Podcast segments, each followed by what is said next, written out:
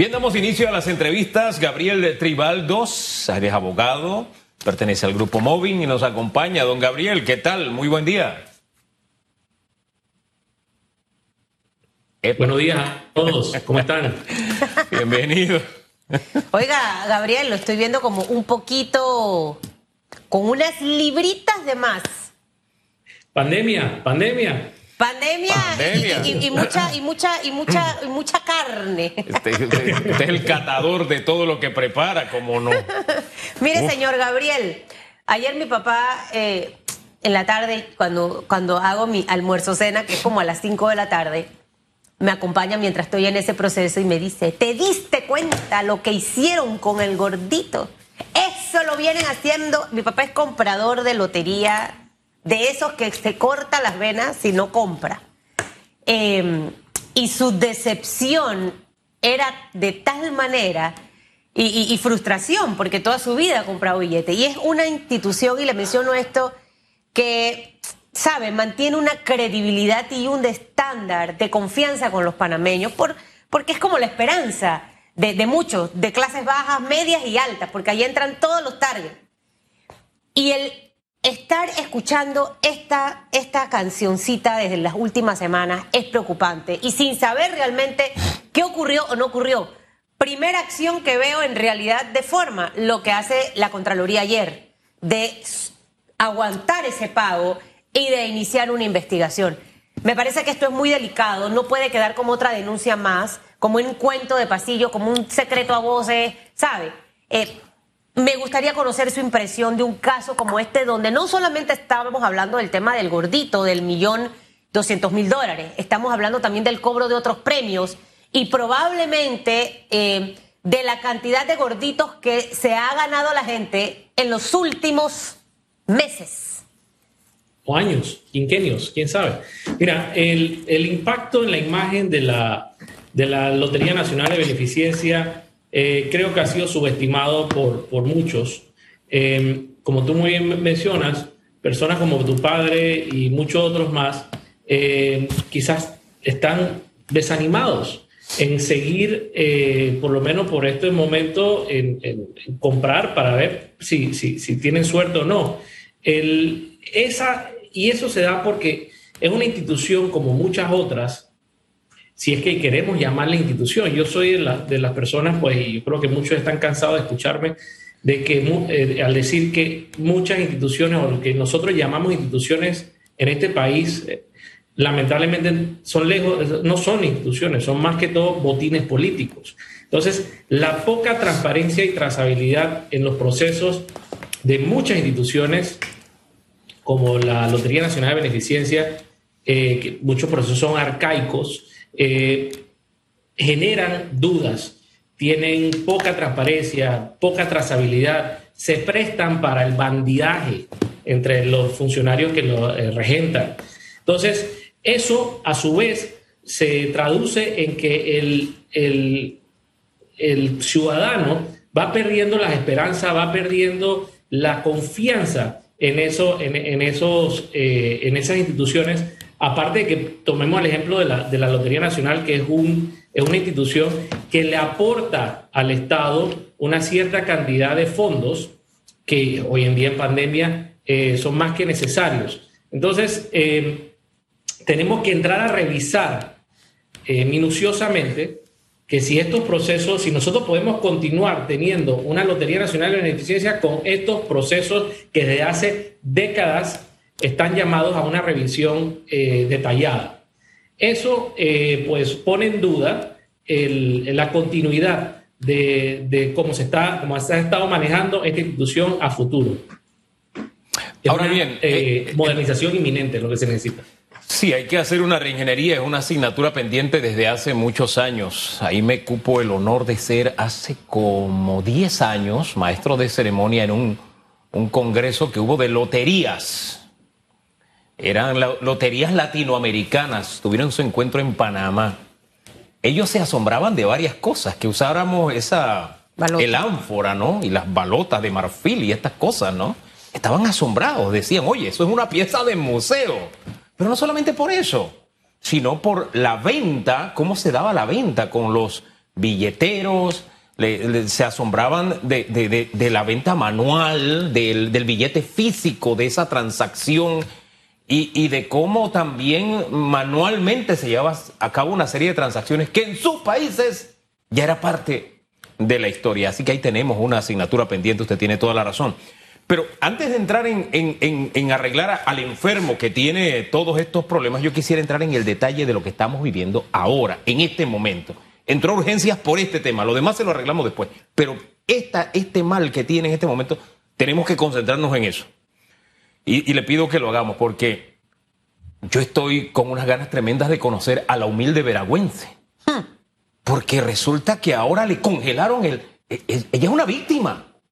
Esa humilde veragüense es una víctima. Ahora resulta que a ella, que no tiene nada que ver, le han congelado el premio.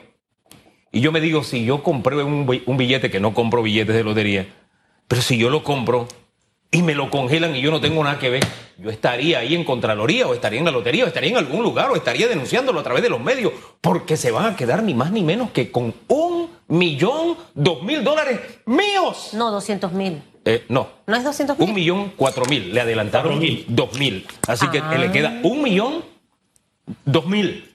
Yo no sé qué reacción tendría usted si a usted le congelan un millón, dos mil dólares, siendo usted un humilde veragüense, señor Tribal. las, declaraciones, las declaraciones emitidas a lo largo de todo este tema cuando se destapó eh, por parte de la directora de, la Lotería Nacional de Beneficencia han generado mucho más dudas. O sea, lejos de aclarar eh, este tema, lo que ha hecho pues, es crear mucho más dudas.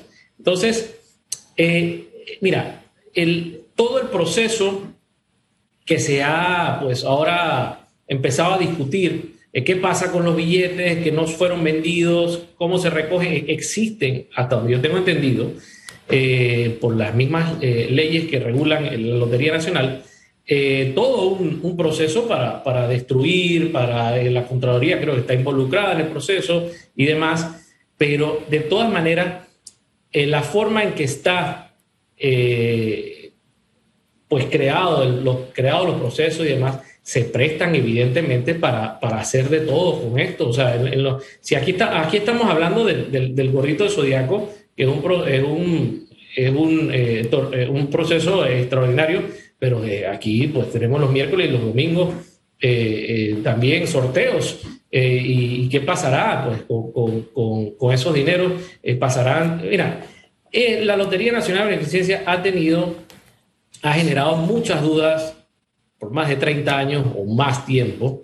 Se ha dicho de todo. Entonces, yo creo que ya es hora, eh, sabiendo pues la modernización que ha habido en otros países, eh, en que ya se piense en esto. Definitivamente que en, gran medida eh, no se ha querido hablar de esto porque se piensa que podría afectar a una serie de, a una cantidad muy importante de personas que son verdaderamente humildes, eh, que, pues, que están a diario eh, vendiendo estos billetes. Entonces, eh, pero, pero esto también se presta al mismo tiempo para casualmente eso, para que funcionarios o personas allegadas al gobierno que tienen un control sobre esa institución, eh, pues hagan y deshagan con, el, eh, con, ese, con ese sistema. Fíjese que usted habla de esos humildes panameños, supongo se refiere a los billeteros.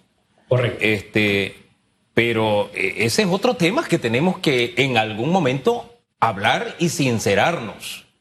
Aquí hay dirigentes políticos que tienen, son dueños de libretas, sin hablar de los políticos que se sabe y que es Vox Populi son dueños de casas grandes, es decir, tienen lotería ilegal, eso es otra cosa. Pero dueños de libretas, que en el clientelismo se lo dan a la gente que le hace política y que le tienen que dar una porción de lo que ellos ganan al político por darle la libreta que le pertenece a él.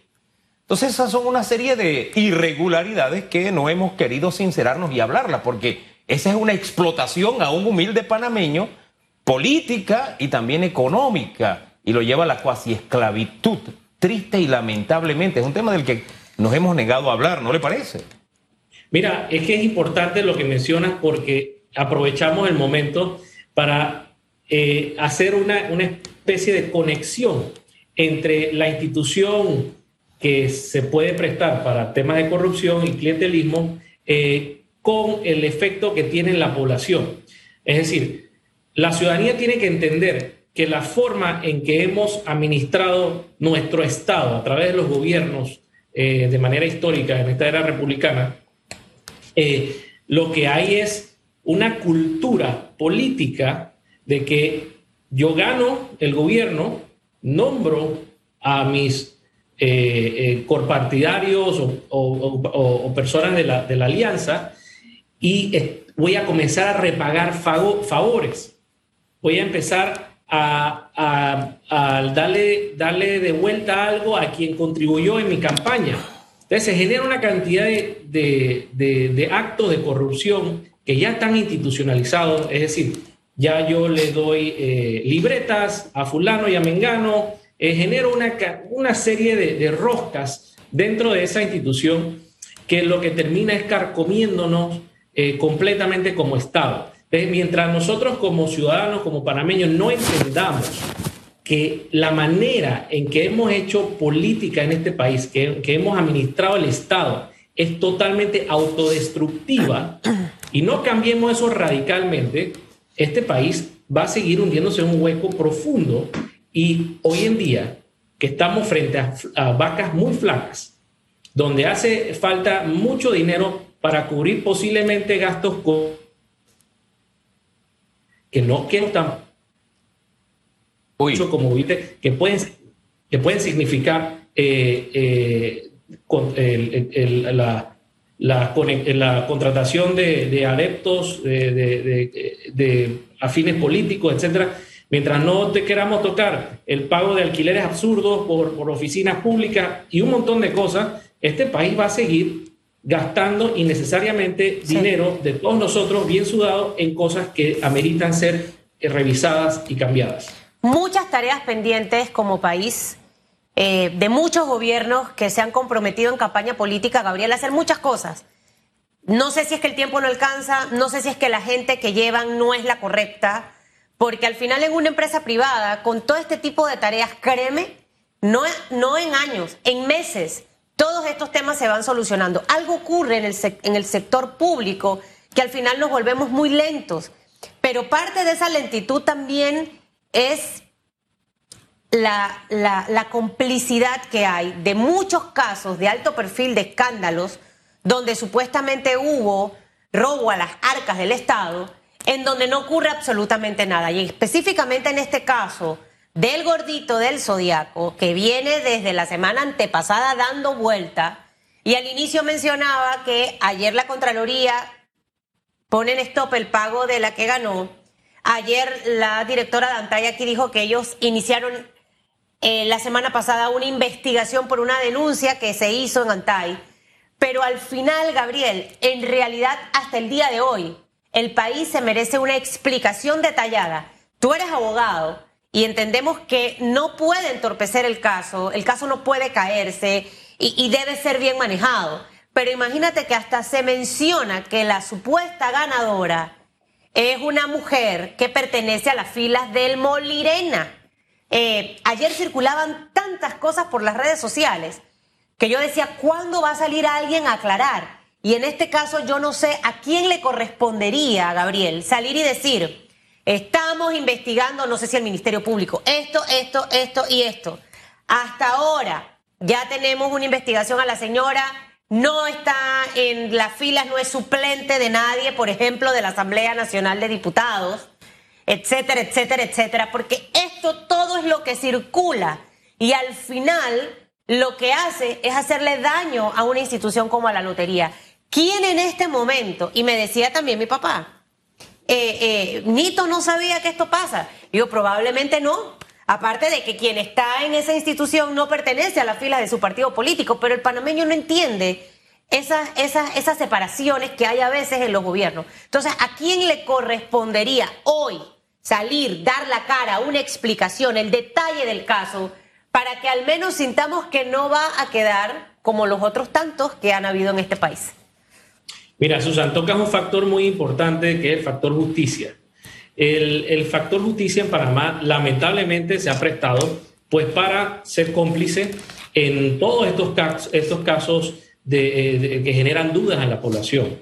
Casos donde pues, se sabe que ha habido pues, corrupción, que ha habido sobreprecios, que ha habido un montón de cosas y todo queda debidamente archivado en algún sótano.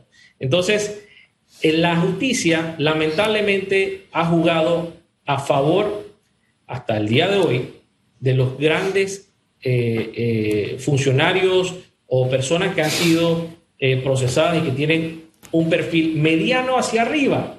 Entonces, el, ahora, cuando sale un caso como este, yo siempre digo, ¿será que esta va a ser la primera vez en años en que vamos a ver un, un, proceso claro, diáfano, donde se explique todo, eh, donde si hubo algo mal habido, pues esa persona pueda rendir cuentas a la justicia. ¿Será esta la primera vez? ¿O es que posiblemente aquí el que el único que corre peligro es Balotín? O sea, el, y que, y que, que, se, agarre eh, pues a, a, un chivo expiatorio y aquí todo el mundo se lava las manos y seguimos igual y en tres días sale dos escándalos nuevos y esto se nos olvida. Entonces, el sistema de justicia está totalmente, lamentablemente, colapsado. no tiene cómo procesar debidamente estos casos de mediano perfil para arriba.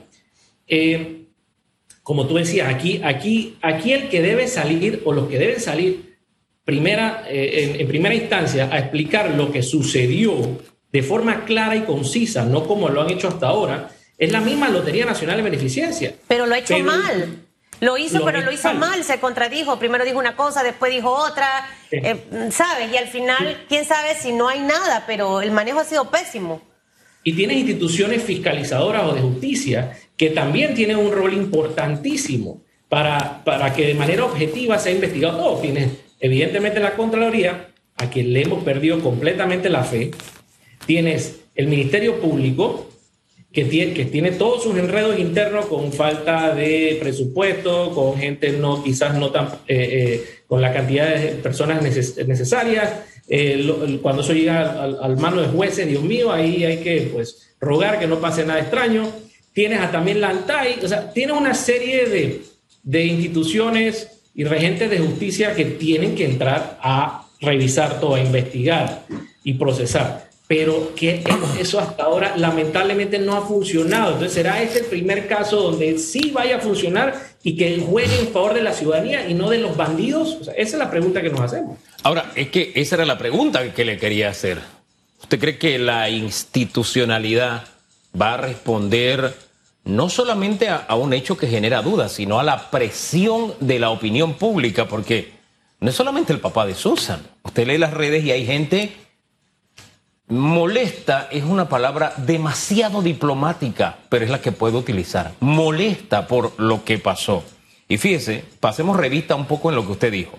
Contraloría congela el premio y va a investigar una investigación concomitante. Fíjese usted, suena hasta bonito. Pero la, Fiscalía de Cuentas no le dijo que hiciera eso. La Fiscalía de Cuentas le dijo, audite. ¿Mm? Fíjese lo que está pidiendo la, Fiscalía de Cuentas, que no, se lo pongo ahí en el tintero, que es una institución más. ANTAI con su investigación administrativa eh, y la Procuraduría a través de la Fiscalía Anticorrupción. Toda esa institucionalidad realmente nos dará resultados, es la gran interrogante. Hugo, hasta ahora no nos han dado de resultados y lamentablemente en todos los casos, le repito, de mediano perfil para arriba han quedado en nada absolutamente en nada. Y los fondos del Estado han sido malversados, han sido robados, no se han burlado completamente. Hoy en día tú lo ves por la calle diciendo, oye, no, no, aquí tú fuiste, tú me acusabas y no sé qué, y mira, yo a mí me investigaron y yo pasé y salí libre y, la plata del Estado fue total, y desapareció.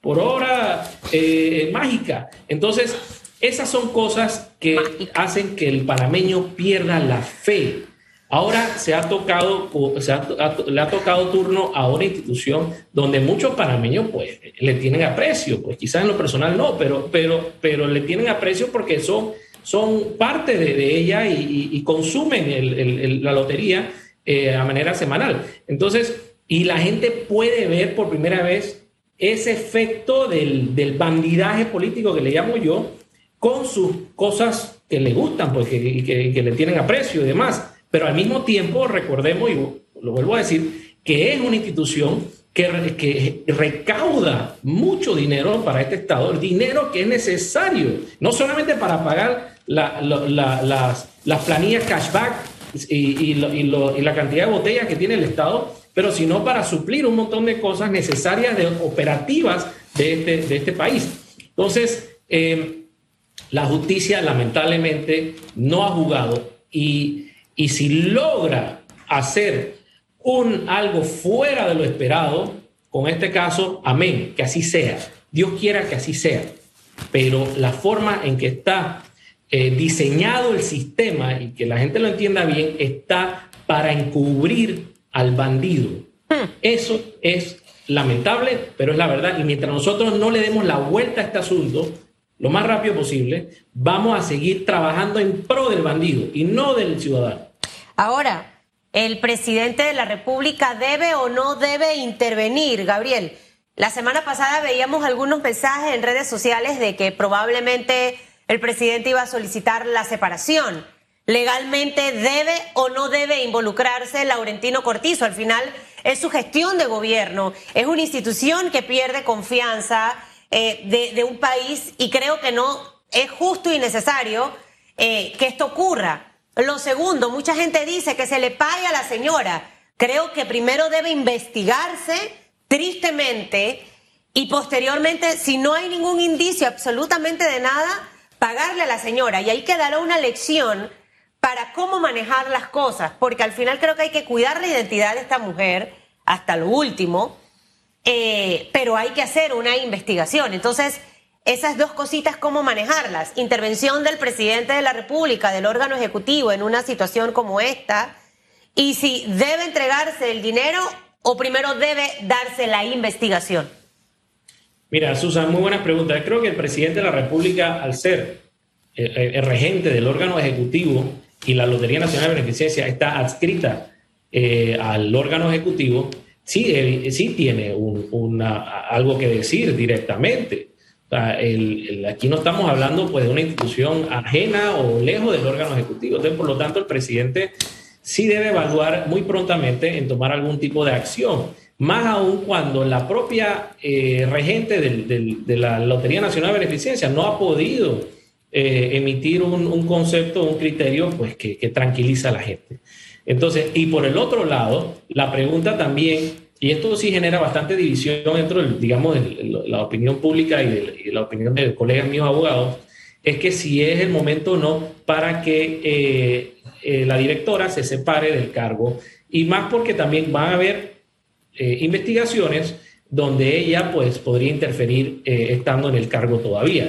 Entonces, el presidente tiene que tomar una postura, tiene que emitir algún tipo de criterio porque sí, es un subalterno de él en su propio órgano del Estado.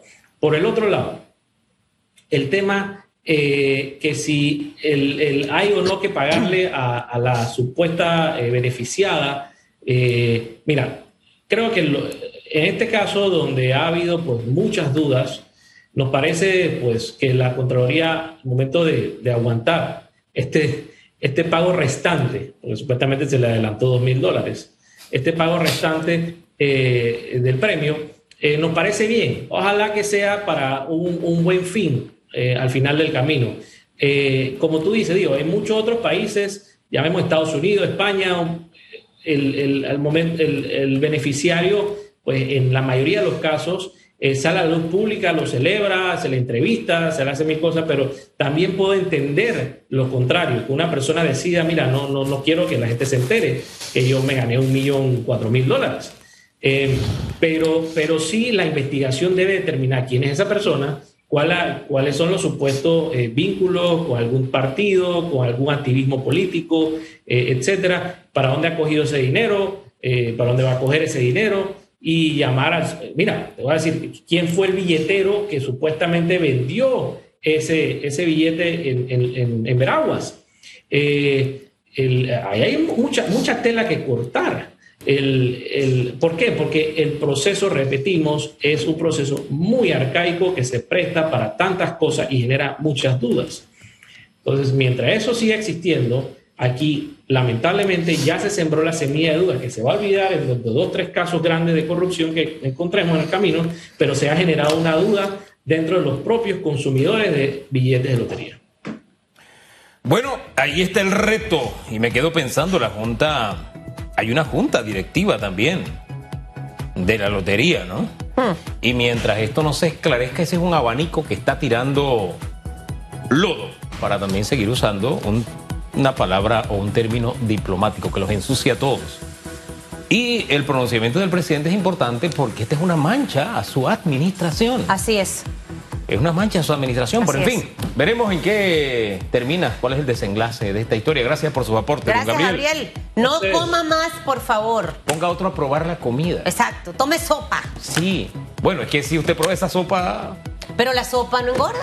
No. No, sin carbohidratos y eso, que se tome líquido. Usted tiene que probar esa sopa. Usted tiene que probar esa. Pero en fin, gracias, don Gabriel. No coma, Gabriel. Después tiene que ponerse la faja como Hugo.